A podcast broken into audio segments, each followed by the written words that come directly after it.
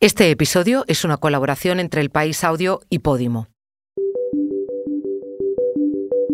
No hay mes en el que Pepa Bueno, la directora de este periódico, no reciba una carta de algún lector o lectora quejándose sobre los trámites con la Administración. Con las gestiones telemáticas por obligación, los ciudadanos hacemos el trabajo de la Administración.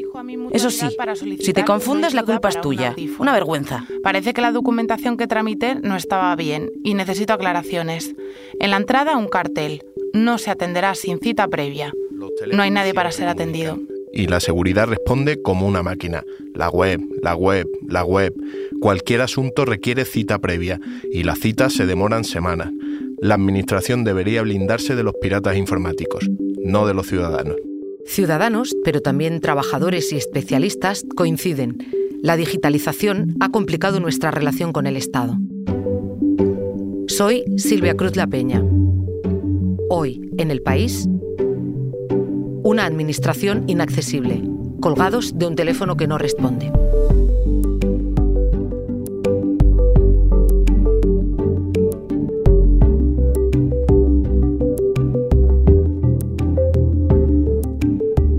Esta historia la trae mi compañera Marta Curiel. Este episodio comienza con una imagen, una fotografía de una oficina de la agencia tributaria. Es de Madrid, pero como los ciudadanos a los que acabamos de escuchar, podría ser de Valencia, Sevilla o Galicia. Se repite siempre lo mismo. La eligió y publicó el escritor Juan José Millas el 9 de abril de 2023 en su sección del País semanal que se llama precisamente La imagen.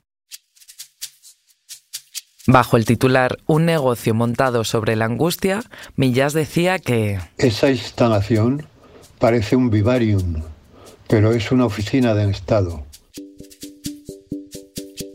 En la foto se ve una vista general, cubículos con funcionarios atendiendo a contribuyentes.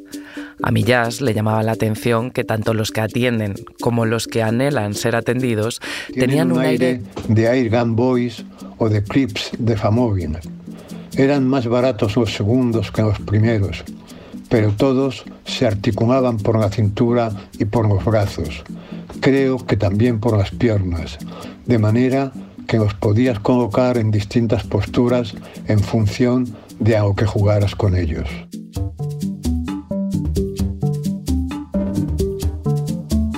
Los que aparecían en esa foto estaban sentados o de pie, pero ironizaba, también podían, ponerse de rodillas y quizá alguno tenga la tentación de hacerlo para dar gracias a Dios por haber llegado hasta ahí por haber llegado a quedar con el Estado.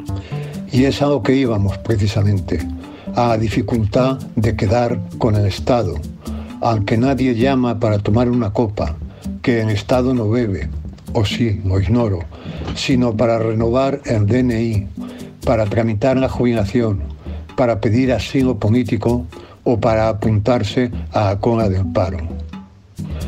El Estado te aconseja que pidas cita previa, pero luego, por lo que sea, no responde a las llamadas telefónicas desesperadas de los contribuyentes o se le cuelga todo el rato la página web.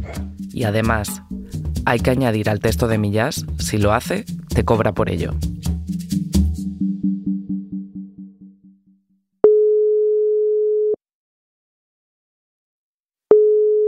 Le damos la bienvenida al Servicio 060 de Atención a la Ciudadanía de la Administración General del Estado. Llamas ahí, pero luego te pasan a otro número y ese número ya te dejen espera y luego ya no pasan ni dos, creo, ni dos minutos y dice ya no tienes saldo, ya se fueron nueve euros y no pudiste sacar la cita. Con esa llamada al 060, el canal de atención telefónica de la Administración General del Estado, que en los últimos tiempos también ha incluido el servicio de empleo y que ha prometido rebajar su tarificación a partir de noviembre, empezó la cuenta atrás para ella. Hola Marta, mi nombre es Ilsa. Ilsa es una hondureña que el pasado 31 de agosto se quedó sin trabajo. Se quedó sin trabajo además por una de las peores cosas que pueden pasar para quedarte sin trabajo Eh, trabajaba de empleada de hogar y, y ahora pues ya que la señora ha fallecido. Con la señora que se murió con 99 años y 10 meses, Ilsa tenía una relación extraordinaria. Un toma y daca equilibrado entre una mujer gallega, seria pero con sorna, y otra que llegó hace 10 años a España procedente de uno de los países más conflictivos del mundo. Allí donde dice, la vida no vale nada, algo que contrastaba con la vida centenaria de quien la contrataba. El caso es que el 31 de agosto, además de pasar el duelo, Ilsa tuvo que pensar en su siguiente paso vital, un paso del que estaban pendientes además sus hijos menores de edad. De esa llamada, la primera tarea que hacer fue solicitar la demanda de empleo, una petición de un puesto de trabajo que realiza una persona ante una oficina del SEPE, del Servicio Público de Empleo Estatal, Claro, porque entiendo que la situación en Honduras es... Está, difícil, claro, porque, eh, digamos, los críos míos, los dos mayores, venían para acá por lo mismo, por las pandillas y eso. Así que, que nada. como decía, inscribirse como demandante de empleo fue lo fácil, de forma presencial y cerca del domicilio en el que vivía con la señora a quien cuidaba y del que se tendría que mudar días después tras el fallecimiento de la mujer y el fin de su contrato. Su siguiente paso iba a requerir de más pericia, constancia y sobre todo de más paciencia.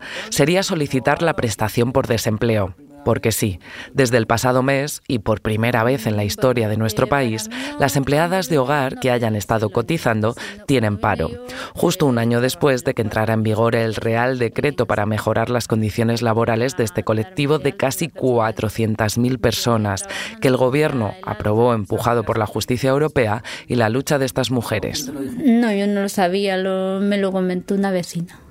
Y de ahí las otras amigas me dijeron de que sí, que tenía derecho al paro. Y así. que vuelta a llamar al 060. Voy a la demanda de empleo y me dan un papelito para que llame a ese número o, lo, o entre a la página. Y cuando ya llamo al número... No se retire, por favor. Le transferimos al servicio solicitado. Voy siguiendo, te contesta la operadora, va siguiendo los pasos, dice ingresa el número tal y lo ingresa y dice error, el número no es correcto.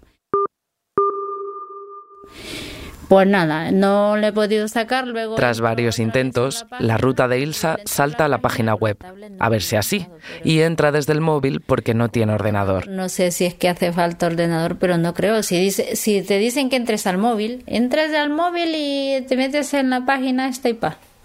Pero si es que, digo yo, no, nunca, nunca te dejo. Vuelta lo mismo. ¿Y el que no sabe usar el móvil?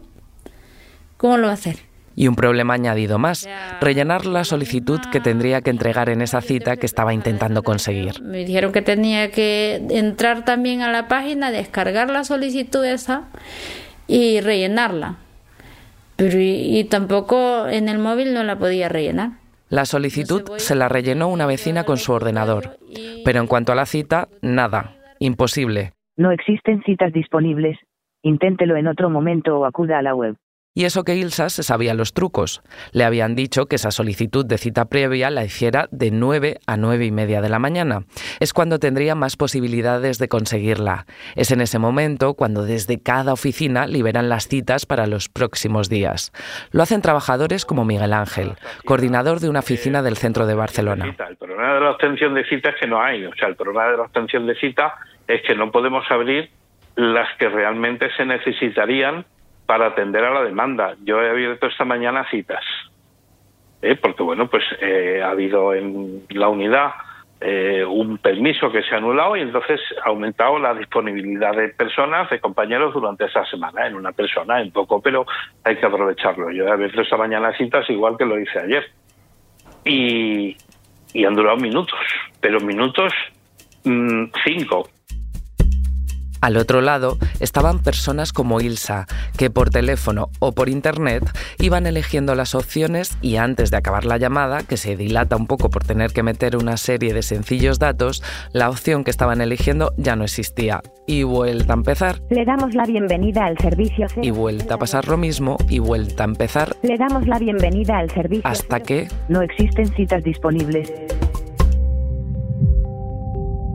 Un momento, ahora volvemos, pero antes te contamos una cosa.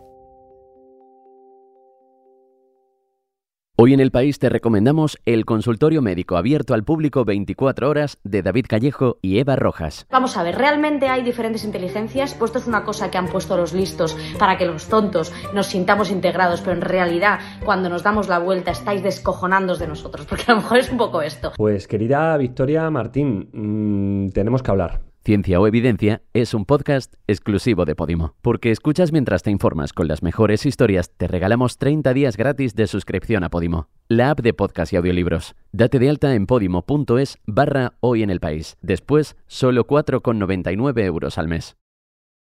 Así que Ilsa, vuelva usted mañana.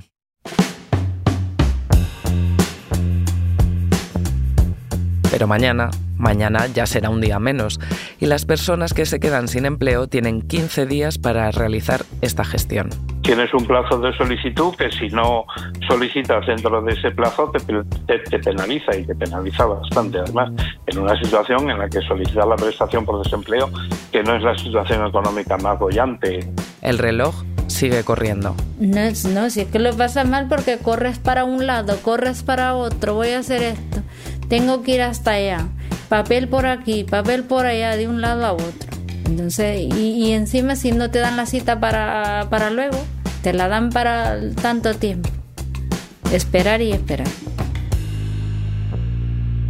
Situaciones que se dan en un momento en que no hay una excesiva alta demanda de solicitudes ni tantos momentos de estrés del sistema como los hubo, por ejemplo, en la pandemia. Para este trabajador, afiliado también al sindicato CGT, el problema está claro. El problema es que ha disminuido tanto la plantilla que no hay personal suficiente para tener, atender el mismo número de citas que se atendía antes de la pandemia y que a duras penas era suficiente, a duras penas. De hecho, en el 2018-2019 ya las demoras empezaban a ser cada vez mayores y a extenderse durante mayor número de semanas, pero bueno, aún la situación no era desesperada. El problema es que la, edad de la plantilla es la que. Se han producido muchísimas jubilaciones y se ha producido muy poca entrada de personal. Y eso se ha producido en medio de un proceso de varios años de un reforzamiento del sector público con una oferta de empleo histórica para renovar los 5.000 puestos que los sindicatos denuncian se han perdido en la última década. ¿Qué pasa? Que cuando el gobierno aprueba la oferta de empleo público correspondiente, no, no entra nadie a trabajar al día siguiente ni al mes siguiente. Los que tendrían que venir a cubrir, los que se jubilaron en el 2021, van a llegar en el 24. Cuando ya nos hayamos jubilado los del 22, los del 23 y la mitad de los del 24. A esto se suma, dice Miguel Ángel, otro de los frentes abiertos que tiene la Administración, el de los interinos. El proceso de estabilización es bueno porque estabiliza una parte de la plantilla. Eh, bien, lo que pasa es que eso no supone ganancia de personal. El hecho de que, de, que estés contratado temporalmente y ahora pasas a ser fijo es bueno para ti, es bueno para el organismo, pero uno es igual a uno, no ganas nada. En el caso concreto de Barcelona, el proceso de estabilización ha supuesto la pérdida de más de 50 trabajadores, porque las personas que han aprobado esas oposiciones no se han incorporado.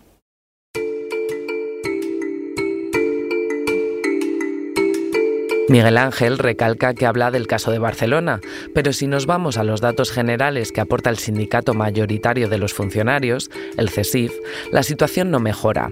De las 711 oficinas de atención presencial de la red SEPE, 7 no tienen ningún trabajador, 96 tienen uno, 142 tienen dos, 129 tienen 3 y 66 tienen 4. Una pescadilla que se muerde la cola y que empieza en la administración, con los trabajadores, hasta que los otros ciudadanos, esos que se quedan en el paro, tienen que acudir a ver a sus conciudadanos. Como Ilsa, que a estas alturas ya estaba pensando otras opciones para conseguir esa cita. Recordé de que para sacar cita por lo del asilo, le había llamado a él, que él sacaba cita. Entonces me recordé de eso y voy a preguntarle y me dijo de que sí, que él la sacaba, pero que tenía que estar a las 9 en punto para poderla sacar. Así que... Y yo me fui a Buena Mañana y ahí... Donde se fue es a un locutorio en un barrio del sur de Madrid.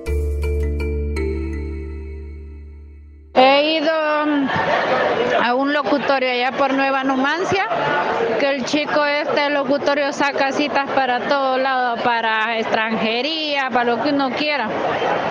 Entonces pues me he ido allá y me la ha sacado rapidito y dos euros. Es que una cosa la sacó con el ordenador, no sé si es que hay que hacerlo con ordenador o con el móvil, no sé qué pasa. Pero el caso es que lo he hecho muy rápido y ya me ha dicho, la tiene para, para el viernes a las 12, la tengo. Así que a ver qué tal cómo me va. Ilsa pagó 12 euros porque le gestionaran la cita en un locutorio. Tardó 5 minutos en conseguirla. Por su llamada al 060 pagó 9 euros y no pudo tenerla. Es decir, los ciudadanos no consiguen citas llamando, pero hay otros ciudadanos que de alguna manera sí consiguen acceder a esas citas y cobran por la gestión. Son huecos que deja el Estado y que otras personas utilizan ante la desesperación de quien necesita hacer una gestión de la que depende su vida. Y sí, ¿verdad? Me la ha sacado rápidamente. Entonces, una cosa que no, no entiendo yo, que te cobran por todo, por todo.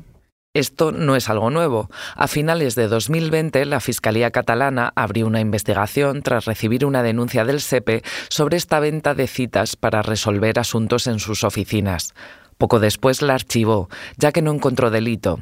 Lo que hacían era bombardear la página web con determinados programas informáticos que aglutinaban las citas. Lo que dijo la Fiscalía fue que el hecho de vender a dos personas una cita, eso era fraude, eso era directamente un fraude y por tanto un hecho delictivo.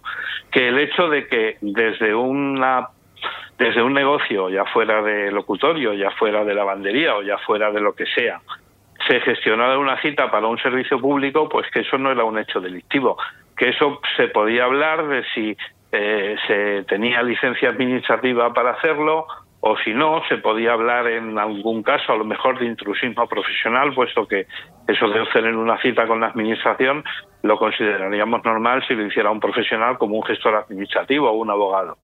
Lo que sí se hizo en ese momento desde la Administración fue poner trabas adicionales, requisitos que complicaron el bombardeo a la página de esos sistemas informáticos, pero que años después no ha solucionado el problema de base que denuncian trabajadores y ciudadanos, que sea dificilísimo conseguir citas.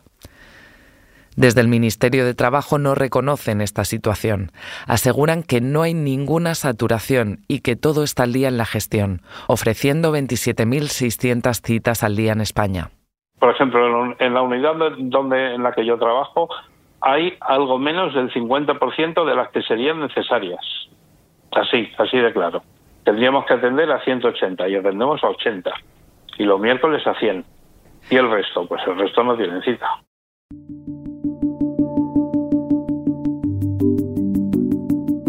Justo un mes después de esa fotografía comentada que hacía millas en el periódico y con la que abríamos este episodio, Antonio Muñoz Molina opinaba también en estas páginas que las palabras rotundas que prometen la justicia y la igualdad se quedan en el aire si no cuentan con la letra pequeña y nada heroica de los procesos administrativos que las convierte en actos verdaderos. Lo hacía en una tribuna de opinión titulada Vuelva usted nunca. La Administración española es un teléfono que no contesta, un trámite que nunca se resuelve, una tarjeta sanitaria que funciona en una comunidad autónoma pero no en la de al lado, una acreditación académica internacional que no llega y por lo tanto deja en suspenso la vida profesional de quien la solicita. La Administración española son refugiados que tienen derecho legítimo al asilo y pueden tardar 10 años en conseguirlo, y mientras tanto no saben de qué van a vivir, y personas sin recursos que no llegan a conseguir el ingreso mínimo vital porque les faltan documentos o no tienen un domicilio fijo.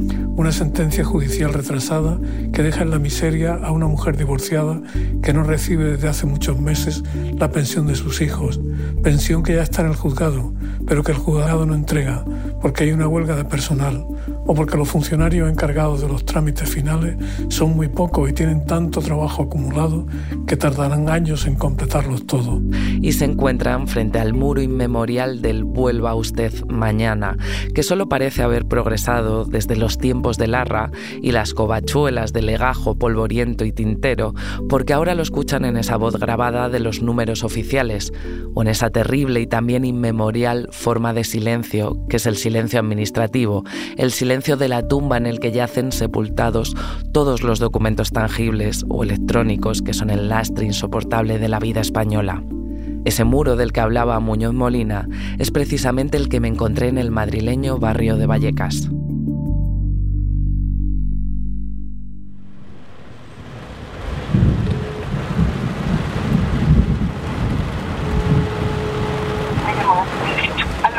Hola, ¿qué tal? Soy Marta, ya estoy por aquí.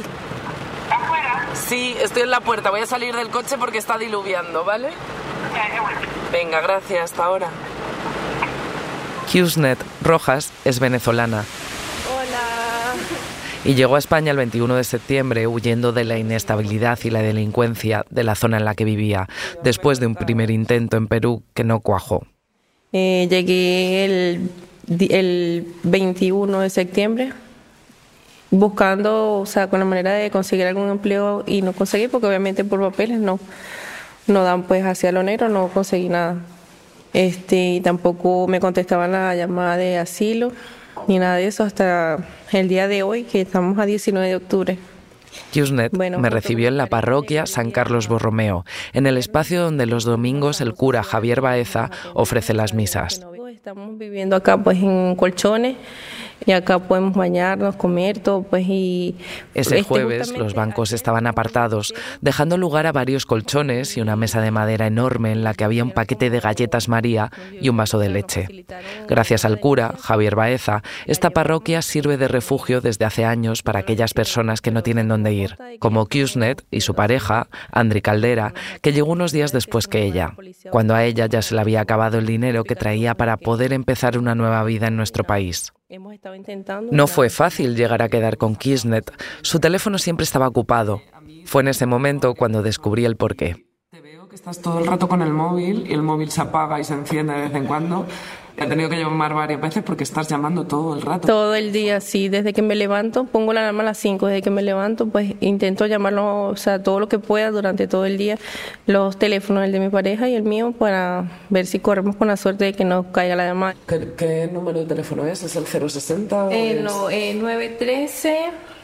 Ya, 93, ya te di. Tú ya directamente lo tienes como asilo guardado. Sí, 913-220189 y el mismo, pero que termina en 90. Son dos que dicen que es lo que más pueden que agarren la llamada.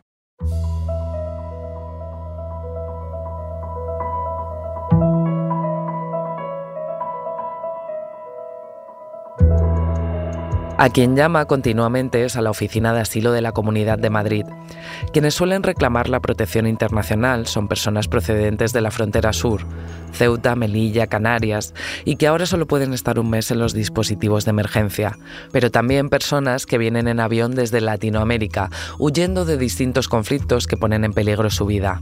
Anne Ormaeche es abogada de extranjería, también en la Coordinadora de Barrios de Madrid.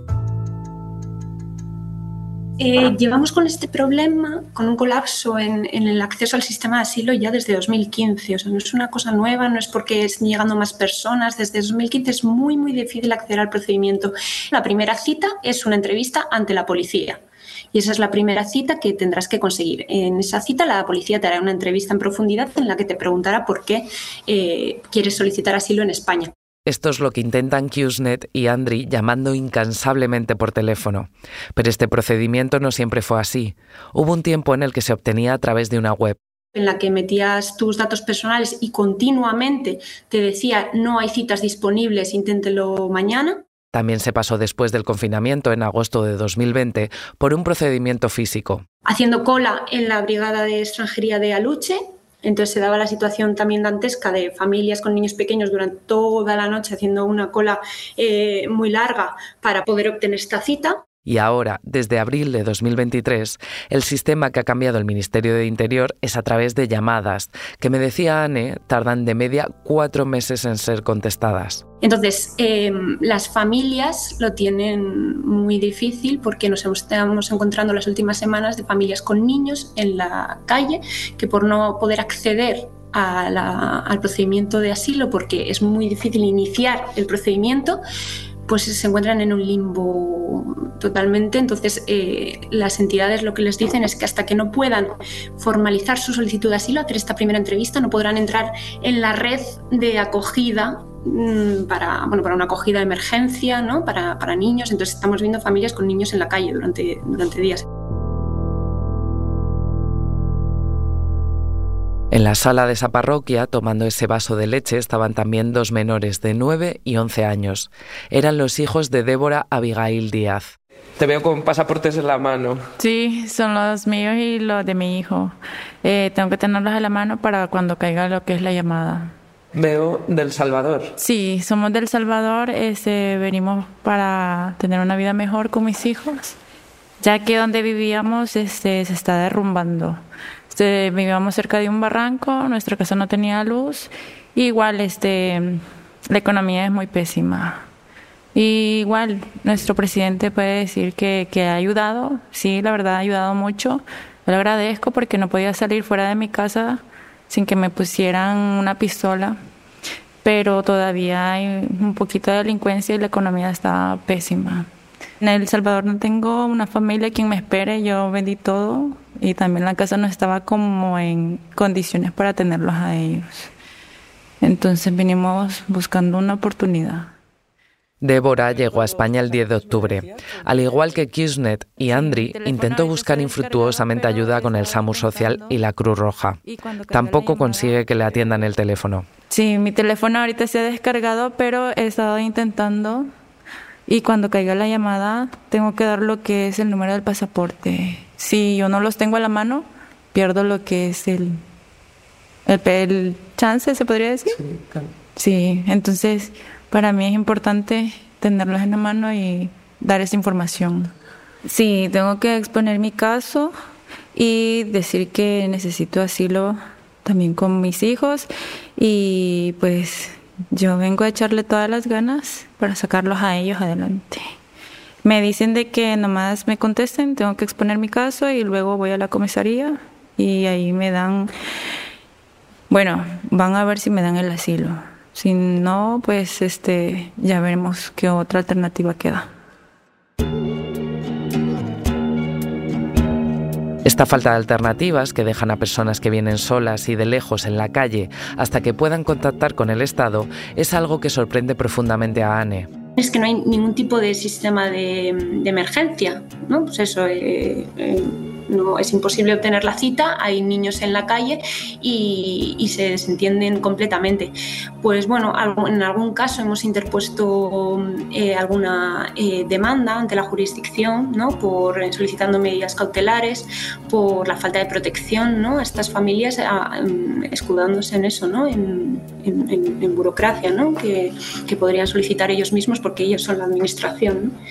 Eh, y bueno, tras la, alguna vez que hemos interpuesto la demanda, eh, han acogido a las personas eh, de forma más rápida, o sea, lo que no es una solución para, para lo general.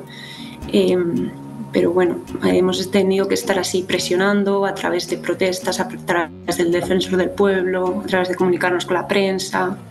Sí, así estamos. Incluso creo que el adulto aguanta, ¿no? Pero hay personas con niños, hasta personas de la tercera edad, que ya como viene el tiempo, la lluvia, el frío, ven a las personas en la calle y ni siquiera, mira, entra, pasa la noche y vuelves a salir o algo así. Pues como, como le venía diciendo, si esto fuera algo presencial, creo que las personas que duran, por ejemplo, en nuestro caso, tres noches en la calle, yo pasara tres noches en una cola, en un sacrificio para sacar mi asilo, pero lo tuviera. Tengo una esperanza de que algún día va a terminar la cola y voy a terminar, porque de verdad que es difícil que pasar todo el día, todo el día, todo el día. Mira, te muestro acá mi registro de llamadas del día de hoy. 1572. Y en la mañana, pero colgué para hacer otra llamada. 423.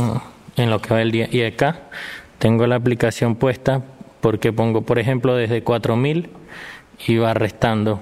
Ya llevó como 1100 y algo. Es una aplicación en la que metes el número de llamadas que, que haga automáticamente, ¿no? Entonces está todo el rato llamando. Todo, claro. Y lo único que sale es línea ocupada, línea ocupada, línea ocupada. Anne y sus compañeros de la red les han contado a Qsnet, Andri y Débora que que te contesten a esa llamada es algo arbitrario. Pueden tardar unos días, pero casi seguro serán meses. Según los datos de la Comisión Española de Ayuda al Refugiado, se necesitan entre seis u ocho meses de media para presentar la solicitud, teniendo que recurrir en muchos casos al mercado informal para acceder a este derecho, lo que denuncian vulnera la Directiva Europea de Procedimientos.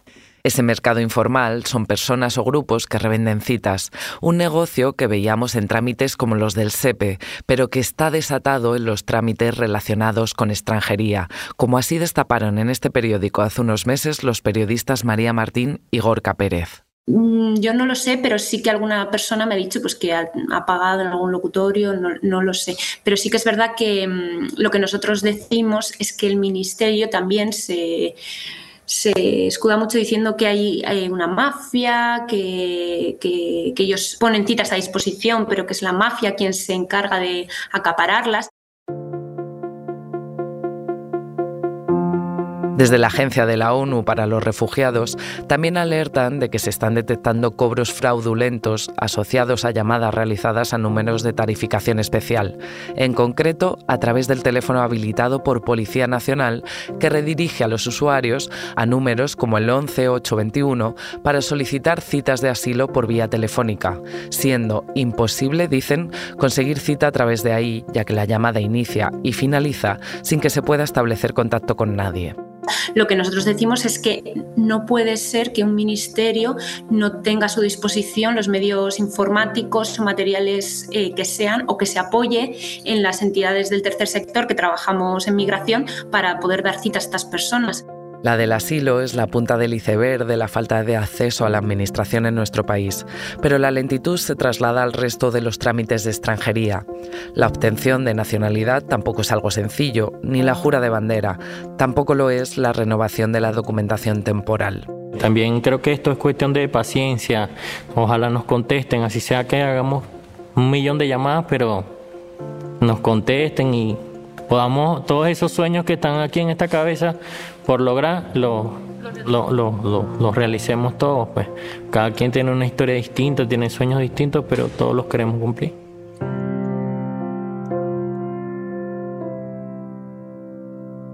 Vidas futuras, las de Qsnet y Andri, y Débora y sus hijos, que de momento dependen de que el Estado les coja el teléfono. Y aunque así sea, España es el tercer país con más solicitudes de protección internacional, pero el tercero con menor reconocimiento de la Unión Europea, por detrás de Malta y Chipre. Entre esas peticiones de asilo están las de los hijos de Ilsa, la empleada del hogar con la que arrancábamos este episodio, que pagó 250 euros para poder conseguir las citas previas para poder tramitarlas, como también pagó por su cita del paro que consiguió a través del locutorio, una cita que finalmente ha tenido que cancelar porque le ha pasado lo mejor que le podía pasar. Pero de nada, me ha salido trabajo y ya sigo trabajando. Así que a tirar para adelante. A ver si duró un mes o duró más. Como dijo la señora, vos te jubilas acá con ellos. Que ella dice que se jubiló ahí, que también lleva muchos años. Pues yo espero durar también. Quizás sí, dice, otra persona podrá tener su cita de una forma más sencilla.